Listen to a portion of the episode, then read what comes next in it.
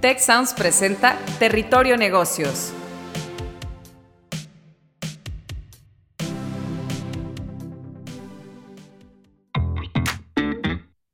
Bienvenidas y bienvenidos a un episodio más de Territorio Negocios. Muchísimas gracias por escucharnos y sumarse a la conversación con el hashtag Territorio Negocios.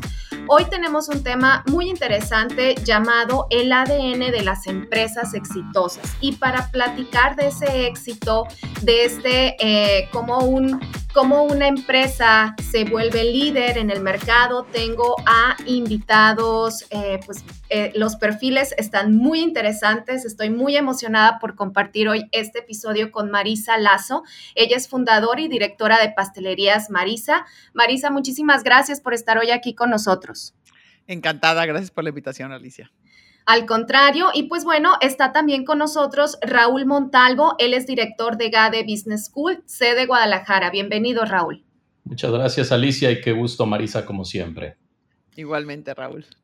Excelente, pues bueno, vamos a entrar eh, de una vez al tema y déjenme, pues más o menos para poner contexto a toda nuestra audiencia, que recordemos que nos escuchan, pues gracias a Dios de todas partes del mundo, de, de todos los perfiles, tenemos un público, la verdad, muy nutrido en esto, con muchísima experiencia. Y vamos a entrar un poquito con este contexto sobre la cultura de liderazgo. Entonces, esta a menudo se pasa por alto, pero realmente viene siendo el ADN de una organización. La cultura, como sabemos, pues se compone de valores, objetivos, actitudes y prácticas compartidas que caracterizan un lugar de trabajo. La cultura también afecta a todas las personas que trabajan dentro de una organización y quienes se relacionan con ella y tiene, por supuesto, un impacto en los empleados y su bienestar y por eso tenemos que cuidarla. Y a esto yo voy a agregar, pues definitivamente, soy profesora de Conte y Finanzas. Hoy en día, el tener una empresa con propósito, una empresa en donde en su ADN estén los valores, es una empresa también rentable y ahorita vamos a platicar de algunas cifras que traigo por ahí. Entonces, pues bueno, vamos a empezar con nuestra eh, súper invitada Marisa. Eh, a mí me gustaría que nos platicaras desde tu punto de vista, pues cómo ves esta evolución o esta preocupación por invertir en esta cultura de liderazgo en los últimos años y desde tu expertise, ¿qué temas has visto que, han sobresalido más que otros? Alicia, mira, yo, yo creo que el tema de la, de la cultura digo, siempre todas las empresas han tenido cultura y todas las empresas se han eh, movido, unas sin darse cuenta, otras dándose cuenta, por la cultura que, que, hay internamente. Y creo que lo que ha cambiado de unos años para acá, o de unas décadas para acá tal vez, es poner más foco en la importancia de esta cultura y sobre todo más foco en cómo nosotros los líderes y los que estamos arriba de las, de las empresas vamos permeando nuestros valores y estos van creando la cultura. O sea, lo hemos hecho toda la vida y lo seguimos haciendo toda la vida, conscientes o no conscientes. Creo que la diferencia es que hoy en día hay mucho más conciencia de dos cosas. Uno, de la importancia de la cultura dentro de una empresa y de, y de generar una cultura con propósito una cultura que de verdad tenga los, los valores del, del, eh, fundador o del director o de los fundadores en su, en su momento y seguirla, y seguirla permeando, ¿no? Y que, y que esas prácticas compartidas, como bien decías tú, que forman parte de la, de la cultura, tengan que ver con el crecer el liderazgo dentro de la empresa, ¿no? Y crecerlo me lo voy a dividir en dos partes. Una es que cada líder que está, al menos es lo que yo hago en mi, en mi empresa, lo que a mí me apasiona y he visto que es de las mejores prácticas en el mundo, es los líderes que tenemos, que tengo en diferentes áreas, ya sea logística, ventas, marketing, cualquier área que tenga dentro de la empresa, a mí me interesa mucho que cada año ese líder y esa, mujer que sea, líder sea una mejor persona, un mejor líder, que tenga más herramientas para solucionar conflictos, que comunique mejor, que sea más adecuado para pedir las cosas, que se tome menos personales este, las, situaciones que pasan de la empresa, etcétera, etcétera. Entonces, por un lado, estoy constante y estamos constantemente creciendo nuestra gente con, con eh, cursos externos, que puede ser obviamente dentro del, del TEC o en cualquier otra universidad, como, puede, como pueden ser cursos que les damos dentro de la, de la empresa. ¿no? Hace poco tuvimos una coach eh, con la que yo trabajo venezolana, Evelyn Méndez, que es muy buena para, para enseñarnos a cómo pedir las cosas de manera adecuada y cómo llegar a acuerdos, porque muchas veces pedimos algo y creemos que el otro ya no se eh, entendió. Y a la hora de la hora te molestas y entonces dices, ¿por qué me estás reclamando esto? Pues dices, pero habíamos quedado en esto y esto. Entonces, el cómo comunicarnos de manera súper adecuada, el, asegurarnos que el otro lo entiende y el, y el generar compromisos entre los líderes y entre los equipos hace una gran diferencia. Eso por ponerte un ejemplo. Y por el otro lado, otra manera en cómo yo he generado la, la cultura dentro de la empresa ha sido creciendo personas que en un principio eran choferes y de repente se convierten en los líderes de logística, ¿no? O este, una, o Tere, que estaba en una, era una de las cajeras en una de las sucursales y es, nuestra, desde hace muchos años nuestra gerenta de, de, compras, ¿no? Entonces, eh, también el, el mandar el mensaje que en esta empresa el talento, los valores, te pueden ir, te pueden ayudar a crecer, te pueden ayudar a subir en el escalón y no tanto que viene gente de fuera este, más preparada o menos preparada, es otra manera de generar cultura.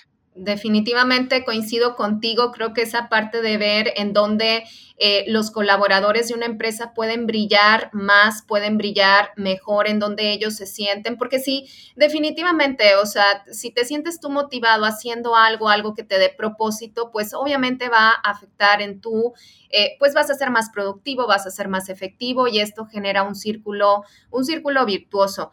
Em, desde tu punto de vista, en este caso, Raúl, ¿tú cómo has visto esta evolución eh, en esta preocupación, en esta inversión en cultura de liderazgo? ¿Cómo has visto estas tendencias? Yo creo que esa es una pregunta por demás importante, Alicia, y coincidiendo mucho con lo que mencionaba Marisa, hemos visto nosotros un crecimiento muy importante en la preocupación eh, de las organizaciones.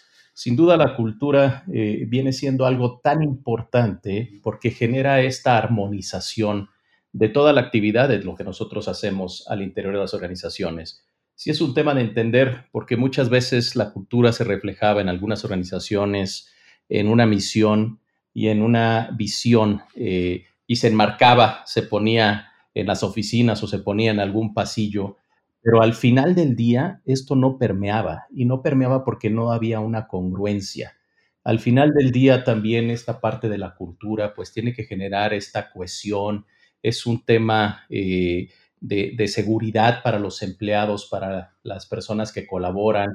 Es una forma de organizarnos eh, todos. Es importantísimo entender un rumbo, pero también entender como, bien decía Marisa, cuál es el papel que cada uno jugamos. Este no es un tema de organigramas y liderazgos dentro de los organigramas solamente, es un tema de generar este empoderamiento, este visionamiento conjunto y este quehacer que todos obviamente vamos a llevar para ir justamente hacia el mismo lugar.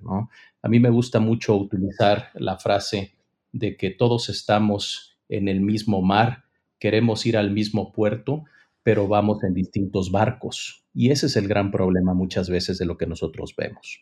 Sí, y yo creo que eh, un líder es, es esa persona que te inspira, ¿no? Que, que puedes crecer definitivamente cada vez más con una persona que está y que es parte también de tu equipo. Y eso en la actualidad pues nos lleva a, esa mayor conciencia del balance también, de que una empresa está hecha de personas, ¿no? Y, nosotros como personas, pues tenemos una vida profesional, una vida personal que muchas veces no muchas veces, sino están completamente relacionadas, porque no nos podemos partir en dos. Entonces, eh, hacia esto, eh, Marisa, desde tu experiencia, ¿Tú qué has hecho como líder en tu organización para propiciar este balance personal y profesional con todos tus colaboradores? Sí, eh, antes de contestarte la pregunta, y de todo está relacionado todo el tema, quisiera solo eh, recalcar alguna idea que dijo Raúl y que dijiste tú, y que me parece este, fundamental. Y uno es que el líder es aquel que hace brillar a los demás. Y bien lo dijiste tú, Alicia, y me parece que eh, hoy en día y eh, los líderes tenemos que entender que no se trata, o sea, tenemos que cuidar mucho nuestro ego. Creo que el ego es un tema que no debemos de dejar nunca de atender y de cuidar y de, pensar que, puede ser nuestro más grande enemigo, ¿no? Durante toda nuestra, nuestra carrera como, como líderes, ¿no? Y entonces es bien importante que este líder goce de ver que a los demás les va bien y goce de ver que los, otros van creciendo. Y hay un, hay un libro que recomiendo mucho que se llama Multipliers, Multiplicadores, que es justo eso, ¿no? Como la idea de, que somos, puede ser una vela que eh, tú como líder y que el hecho que tú le des luz a otras velas no te disminuye en lo más mínimo tu luz. en lo más mínimo, y hace que todos brillen. Y entonces, la verdad es que hoy en día, y, Raúl no me dejará mentir, las, las empresas que más éxito tienen son aquellos donde este liderazgo es muy compartido, donde este liderazgo es de equipo, donde claro que hay alguien que, que tiene que ser el CEO, tenemos que tomar ciertas decisiones y llevar, llevar algunas batutas, pero, pero donde todo se consensa, donde las cosas se deciden juntos, ¿no? Y entonces creo que eh, ese tipo de liderazgo, y, con eso quiero decir la, la, segunda idea que quería compartir hoy, es que el, el, líder tiene que ser muy consciente que la cultura, así lo dijo Raúl, no se trata de algo que está una misión, una visión, unos valores pegados en la pared, sino que tenemos que ser bien conscientes que cada decisión que tomamos todos los días, por qué la tomamos, cómo la tomamos, cada práctica que vamos haciendo, eso va creando cultura. La gente siempre nos está mirando, todos los días nos están viendo. Dicen, a ver, ¿por qué decidió esto, Marisa? ¿Por qué este, decidió que nos certificáramos en tal? en tal certificación, o por qué decidió que creciéramos la planta, o por qué vas, lo que tú quieras, ¿no? Las utilidades, la manera en cómo la repartimos, la posada, el discurso que hacen en la posada, todo, todo, todo va creando este, cultura. Entonces creo que si somos conscientes de ello y que eh, seremos mucho más eh, cuidadosos y mucho más congruentes, que fue una palabra también que utilizó Raúl, que para mí es este, sumamente importante, que seamos congruentes, ¿no? Y entonces ahí va y con esto cierro esta, parte de, mi primera, primera parte de, de, intervenciones. El líder, hay dos tipos de líderes, los líderes que son inspiradores y los líderes que son autoritarios, ¿no? Y tú lo decías, Alicia, que el chiste es que seamos líderes que inspiran. Y para que un líder sea inspirador, tiene que ser auténtico y tiene que ser congruente. No hay, no hay manera en que si tú no eres auténtico y no eres congruente, no, a lo mejor por miedo te siguen, a lo mejor porque no les queda de otra, porque te tienen este, un, gran, un gran respeto y dicen, bueno, pues aquí así se hacen las cosas, pero difícilmente te van a poder retar o te van a poder decir, ¿no? Y lo padre de los líderes inspiradores, además de su congruencia y de su valentía y de su, y de su autenticidad, es que también crean una cultura donde, y esto me parece así fundamental, donde los mandos intermedios y toda nuestra gente que está a nuestro alrededor sepa que se puede acercar y nos puede decir, oye Marisa, aquí te estás equivocando. Oye Marisa, esa decisión que tomaste ¿Por qué la tomaste? Es que no te has dado cuenta que ahora se acostumbra, talala, o las últimas investigaciones muestran, tas, tas, tas, o el año pasado nos equivocamos con esa otra decisión que tomaste, que tomaste tú sin consultarnos, ¿no? O sea, que, que creamos una cultura donde la gente se pueda animar y no sienta que lo vamos a tomar personal, que nos vamos a vengar o que nos van a lastimar nuestro ego, sino todo lo contrario, que, es, que no es nada fácil, ¿eh? no es nada fácil, y menos cuando, cuando emprendes como yo, que tengo 31 años que emprendí, que toda la gente que trabaja conmigo ha crecido conmigo, conmigo me tienen mucha admiración y cariño, este, y entonces ha sido difícil decirles, oigan, no me voy a enojar, porfa, díganme, díganme las cosas, ¿no? Y, y yo, y también algo bien padre, y con esto termino, es, tienes que ir, que tienes que ir cambiando, la cultura va cambiando. Y yo cuando, yo recuerdo cuando yo empecé este negocio, era una chava mucho más chica, mucho más insegura, con menos conocimientos, y sentía que si yo me mostraba vulnerable, iba a perder autoridad como líder. Y con el tiempo me di cuenta que era un gran error. Y se vale decir, oigan, ya no, ¿eh? Fíjense que me equivoqué en esto y esto otro y reconocerlo públicamente. Y ahora quiero que ustedes me digan las cosas. Y se vale decir, aprendí, leí, estudié, me preparé y ahora entiendo que tengo que ser un líder diferente. Y ahora entiendo que nuestra empresa, que ahora de ser de 100 colaboradores, ya somos más de mil colaboradores, necesitamos tener una cultura diferente. Hay cosas que no se van a cambiar nunca, como la generosidad, el respeto, la honestidad, etc.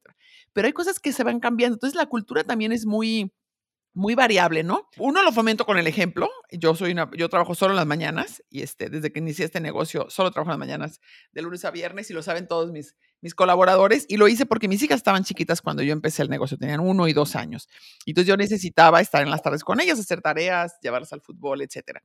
Y entonces para mí ha sido bien importante. Nosotros tenemos 80% de nuestros colaboradores son mujeres, algo que me llena de, de orgullo. Y entonces para mí es bien importante que si trabajan en la mañana, la tarde estén en familia y si trabajan en la tarde, la mañana se la dediquen a que sepan que es importante estar en casa, pero también algo que yo promuevo muchísimo es el, el darnos tiempo para nosotros, el hacer ejercicio y también con el ejemplo, ¿eh? obviamente, el tener tiempo.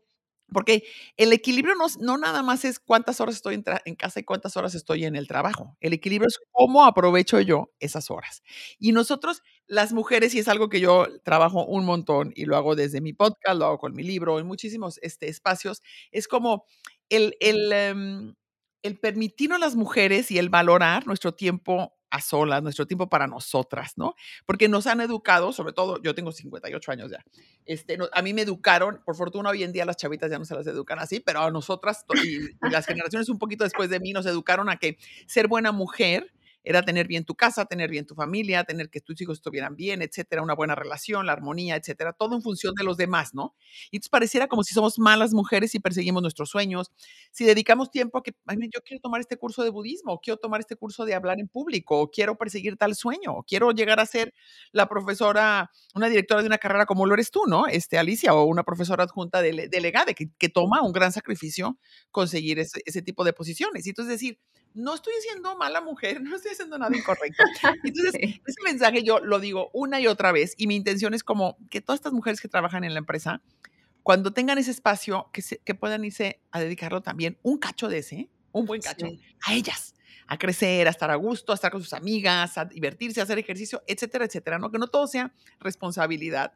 Para que tengan ese equilibrio, obviamente es fundamental la familia, obviamente es fundamental el, las relaciones, y esto, eso es lo primero, pero que no sea lo único, que no, que no, el equilibrio tiene también que ver mucho con que yo esté a gusto conmigo misma y me sienta bien. Y no lo voy a estar si no me doy tiempo para mí. Eh, créeme que, o sea, 100% ahorita que te estoy escuchando, coincido contigo, a veces es, es muy difícil tomarnos ese, ese tiempo y me identifico mucho contigo también, dos hijos este, chiquitos ahorita, en, la locura total, y muchas veces, o sea, eh, te das ese, o sea, ese permiso, por así decirlo, cuando debería de ser algo algo muy natural, ¿no? Porque debemos de cuidarnos como, como personas independientemente este, del género, pero, pero, pero sí buscar, buscar ese equilibrio por salud. O sea, definitivamente es, parte de, nuestra salud, coincido completamente. Y desde el punto de vista, eh, Raúl, de, lo que ha pasado en las empresas, ¿tú cómo has visto eh, eh, que la organización está tomando un mayor valor en, en esta parte de equilibrio? aquí en el TEC tenemos este, este concepto que me parece maravilloso, el florecimiento humano y que cada vez lo estoy empezando a estudiar un poquito más. No soy experta, pero tú cómo ves esa parte entre la vida personal, profesional? Em, ¿Qué es lo que está pasando dentro de las organizaciones? Yo creo que el, el ser humano feliz, el ser humano exitoso, es un ser humano que sabe encontrar los equilibrios en su vida. Al final del día hay muchas cuestiones que para nosotros son muy importantes. Por supuesto, aquí las mencionaba muy atinadamente eh, Marisa, pero hay una máxima y la máxima es si tú no estás bien, pues no puedes estar bien con el resto de lo que te rodea, ¿no? A mí me gusta mucho eh, algo que, dice Richard Branson, palabras más, palabras menos, es cuida a tus colaboradores y ellos cuidarán de tus empleados. Eh, hoy día hablamos mucho de centrarnos en el cliente, pero también hay que centrarnos en el cliente interno, que son los colaboradores esta parte yo creo, eh, y se ha platicado muchísimo, ¿no? Eh, la pandemia nos vino a romper muchos paradigmas de, no puedo estar solamente en mi casa o tengo que estar en la oficina o tengo que estar extra horas, porque lamentablemente era algo que se veía como si yo estoy mucho tiempo en la oficina y estoy a deshoras, eso significa que soy eh, más comprometida o comprometido, que soy más productiva o productivo, cuando la realidad prueba exactamente lo contrario. Aquí hay un tema eh, que va más allá de, KPIs y las empresas lo empiezan a entender de, formas de actividades de desempeño a ir a actividades que generen resultados. Y si nosotros tenemos claridad, y eso tiene que ser parte de la cultura organizacional, en el empoderamiento, tener mucha claridad, mucha comunicación, transmitir esta parte de seguridad y decir, oye, este es el resultado.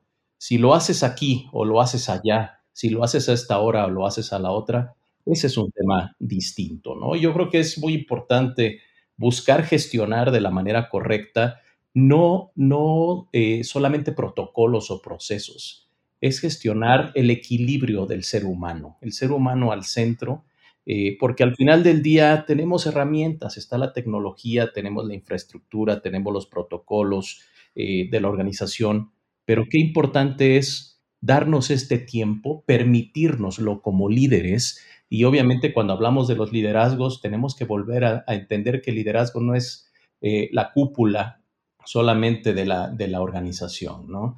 Eh, darnos esa, esa, esa parte, esa oportunidad de hablar, de dialogar, de encontrar y fomentar los espacios donde podamos integrarnos. Eh, hay una parte que se llama el iceberg de la ignorancia. y solamente el 4% de los problemas los conocen las personas que están en la cúpula de la empresa. El 100% de los problemas se generan en el interior de toda la organización. Qué importante es entonces en este balance de la parte personal y la parte profesional el nosotros darnos precisamente esta oportunidad de decir, si tú estás bien, nosotros como equipo estamos bien, nosotros como organización estamos bien y vamos obviamente a reflejar esto al exterior, hacia nuestros clientes, hacia el mercado, buscando obviamente, más allá de una identidad de marca, una identidad de la organización.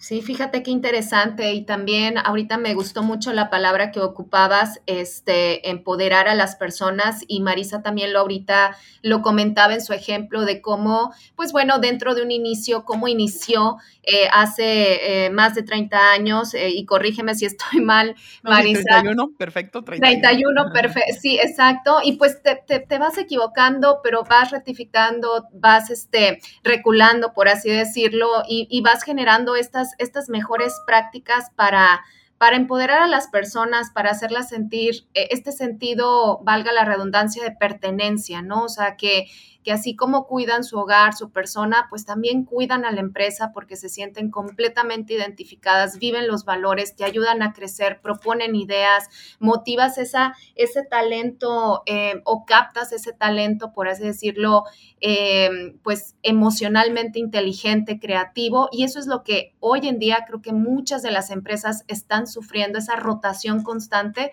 definitivamente por no sentirse parte o integrados eh, pues del, corazón o ser partes del corazón y del cuerpo de una, de una empresa. Y por otro lado, eh, con esta pregunta sí me gustaría eh, de, ambos conocer su punto de vista es sobre pues esta alza de la diversidad y la inclusión en los equipos que ha tomado, no es un tema nuevo realmente, pero ha tomado mayor, este, pues mayor popularidad en los últimos tiempos. Ahí, ¿qué mejores prácticas ustedes han visto eh, que las empresas han puesto en marcha o en este caso, Marisa, tú has puesto en práctica algo que me, también me emociona, me motiva mucho ahorita de lo que decías, que más del 80% de tus colaboradores son mujeres, eso es algo que orgullece a, cualquiera, sinceramente. Y, pues bueno, ¿qué ejemplos, qué más ejemplos podrías... Eh, podrías proponer en tu caso, Marisa, para fomentar esta alza de la diversidad y, esta inclusión que tanto eh, pues se necesita? Sí, como bien dices tú, esta es algo que siempre ha existido, pero está más de moda y, este, y por fortuna es algo que se está hablando y algo que se está valorando. Hay cientos de estudios, eh, para eso es muchísimo más experto que yo, Raúl, pero hay, y seguramente tú, hay un montón de estudios, pero todos demuestran que un eh, consejo o una empresa donde los puestos de liderazgo están eh, son diversos, tienen un mejor performance, ¿no? Tienen una, mejor, unos mejores resultados. Es, es abrumador. Siempre es a dos dígitos la diferencia en porcentaje de todas las medidas que les pongas, desde eh, eh, generación de, utilidades, este, pagos de deuda, todo, lo que, todo lo que tenga que ver con algún tipo de performance, entre más diversidad este, es mejor para la empresa. Entonces, eso tiene una parte que puede jalar a aquellos que son como muy de data y muy de números y muy de, y muy de, competitivo, ¿no? Y luego, y luego otra parte más humana, ¿no? Una parte mucho más de la realidad que estamos viviendo hoy en día, que a mí me encanta el ver, el ver cómo, cómo las personas trans están teniendo mucho más voz, las personas gays ya, o sea, no puedes, o sea, es lo más impolíticamente correcto este, el, hacer alguna diferenciación. Entonces a mí me, fascina y me emociona y de ahí incluimos, por supuesto, a las, a las mujeres que no habíamos ocupado eh, tantos puestos de liderazgo. Todavía nos falta y si ves los números, tanto de diversidad, y nos incluyes a las mujeres, pues si te agarras las 500 empresas más fuertes de, del país, de Latinoamérica, del mundo, cualquier medición que veas, no pasamos del 15% las mujeres que lideramos, ¿no? Y no se diga en otros, en otros tipos.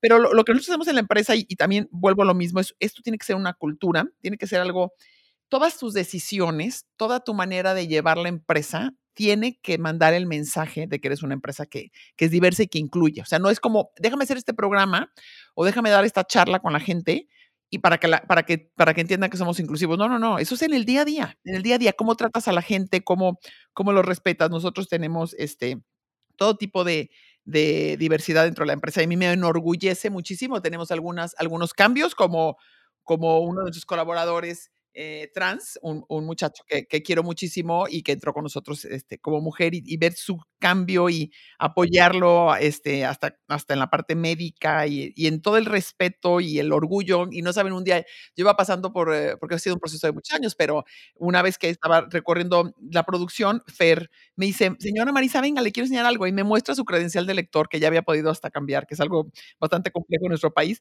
Ya había podido cambiar hasta su credencial. Bueno, llorábamos los dos abrazados de la, de la emoción. Entonces, son cositas chiquitas como eso, pero también hay, algo bien importante, y eso se lo aprendí a Francis Frey, esta maestra maravillosa de Harvard y una gran escritora, eh, y, nos enseñó que, que, en la parte de la inclusión hay como cuatro, como cuatro partes, como si fuera un abanico. Y entonces en la empresa tú puedes decir, puedes ser solamente de los cuales son bienvenidos y están seguros, están seguros una persona, una persona trans, una persona gay, una persona diferente que entra a la, a la empresa a trabajar, está seguro y le, se le dio el empleo, ¿no? eso es como lo más básico.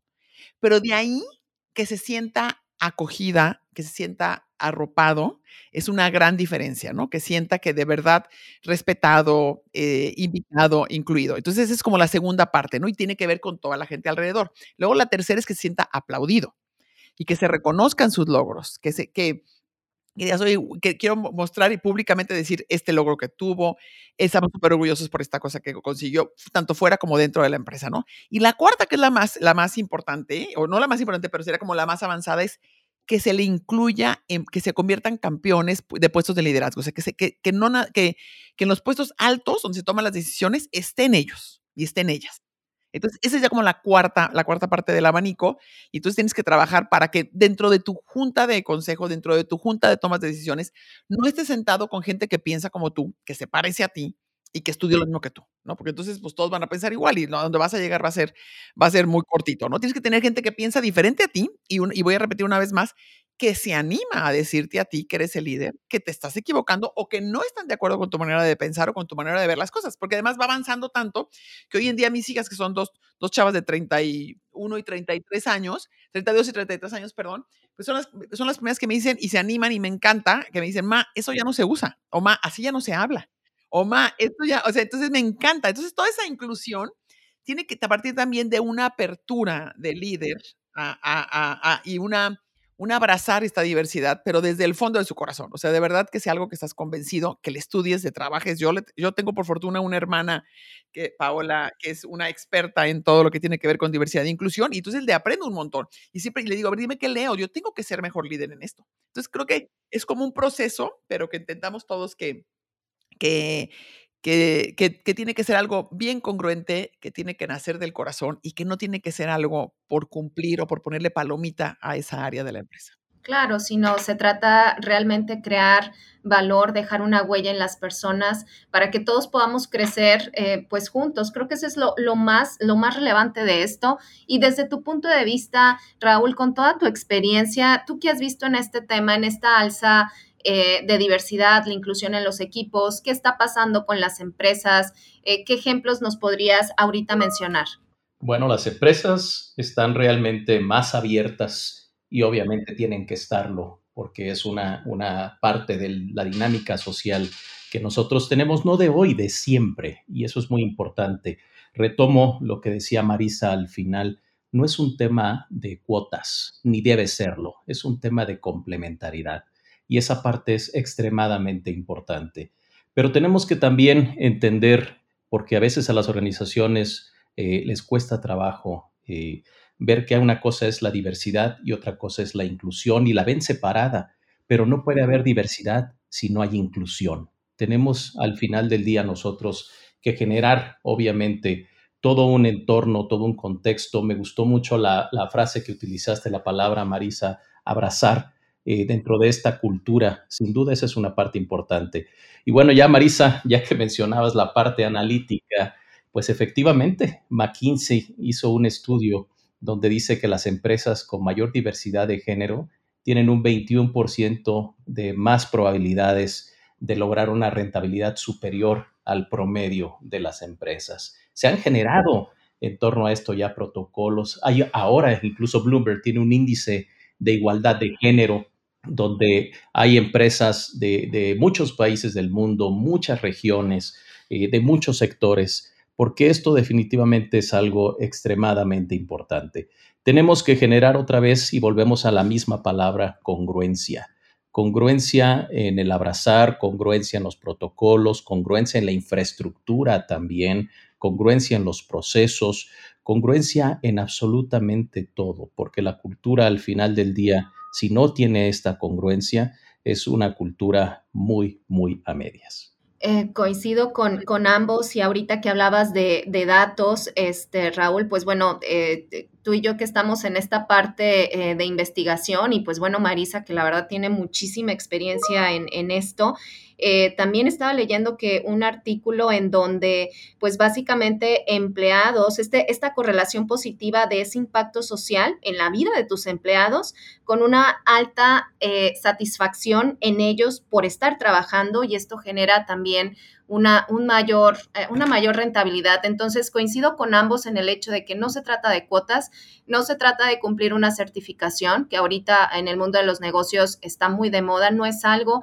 eh, que tengamos que cumplir por cumplir, sino retomo de nuevo la palabra de Marisa que me encantó, esta, esta parte de abrazar a, tus empleados para que juntos, o sea, se caminen ese círculo virtuoso, ¿no? Porque al final es crecimiento personal, crecimiento de otras personas, mueves la economía, hay muchos, muchos, muchos beneficios en tener pues esta cultura de liderazgo como ADN en las empresas. La verdad es que aprendí muchísimo, muchísimo, muchísimo en este episodio. Lo digo varias veces porque eh, e, es increíble cómo todo esto está, está intrínsecamente relacionado. Y volvemos al mismo concepto que hoy en día el TEC está manejando muchísimo y que me encanta el florecimiento de las personas. Entonces, te agradezco infinitamente, Marisa Lazo, fundadora y directora de Pastelerías eh, Marisa, por estar hoy aquí con nosotros, y Raúl Montalvo, director de GADE Business School de la sede de Guadalajara. ambos, muchísimas gracias, Raúl y Marisa, por estar hoy en este episodio. Un gusto y un honor. Gracias a ti, Alicia, y un gusto siempre compartir el micrófono con Raúl, a quien admiro mucho. Igualmente, Marisa, es mutuo y muchas gracias, como siempre. Un abrazo y gracias, Alicia pues muchísimas gracias a, todos y les recordamos pues unirse a la conversación con el hashtag Territorio Negocios y pues bueno, nos vemos en un siguiente episodio. Si quieres conocer más sobre los sucesos de la actualidad política, te invitamos a escuchar con su permiso. Estamos ante la batalla de política económica más importante de este sexenio. El podcast en el que nuestros expertos hablan sobre los temas más actuales de la agenda pública en México y en el mundo. Escúchalo en Spotify, Apple Podcast y Google Podcasts.